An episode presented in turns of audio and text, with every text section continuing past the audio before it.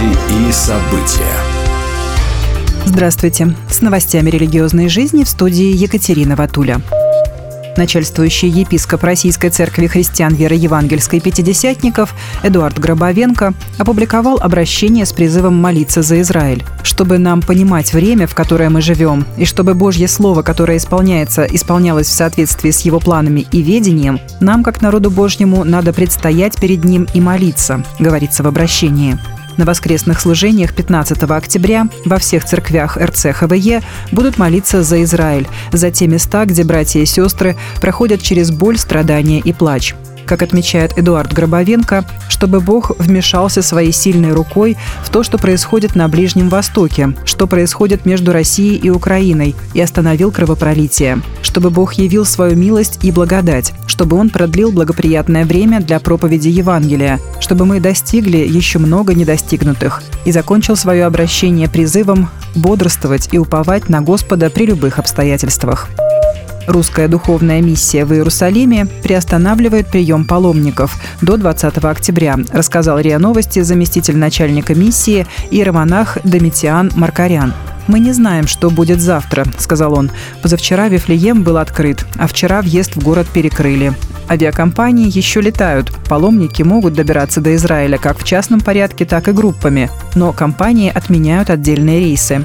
Ситуация меняется каждые несколько часов, отметил он, добавив, что в русскую духовную миссию обращаются паломники со всего мира, а не только выходцы из России. Также большинство российских туркомпаний, которые организуют паломничество в Израиль, сотрудничают с этой миссией. Власти Никарагуа арестовали трех католических священников. Как отмечают правозащитники, военизированные формирования и полиция развернули операцию по запугиванию и похищению священников и прихожан, сообщает Catholic News Agency. В ночь на воскресенье 1 октября спецслужбы Никарагуа арестовали двух католических священников в епархии Эстели и одного в епархии Хинатега в северной части страны. Также упоминалось об аресте четвертого священника Эрика Рамироса Веласкеса. Однако весть о его аресте оказалась ложной.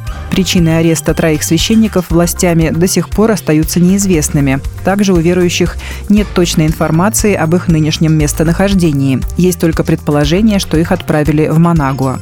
Правозащитники сообщили, что еще пятерых священников увезли на беседу, где оказывали на них давление и угрожали, а затем вернули обратно. В епархии Леона также были подобные запугивания со стороны полиции. Мы просим церкви по всему миру молиться за Никарагуа и за нашу гонимую церковь, написал пребывающий в изгнании викарный епископ Манагуа Сильвио Хосе Баес.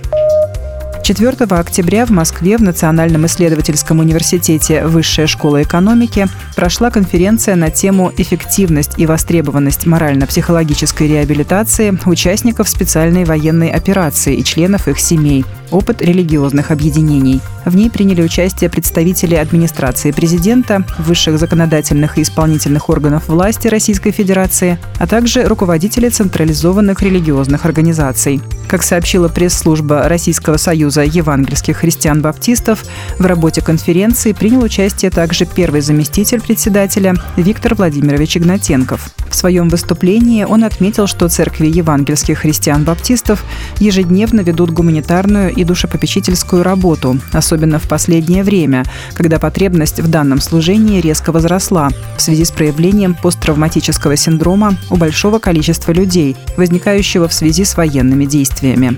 Все участники конференции отметили важность и необходимость совместной деятельности государственных, религиозных и общественных организаций, направленной на спасение и исцеление человеческих душ.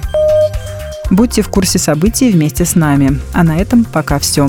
С вами была Екатерина Ватуля.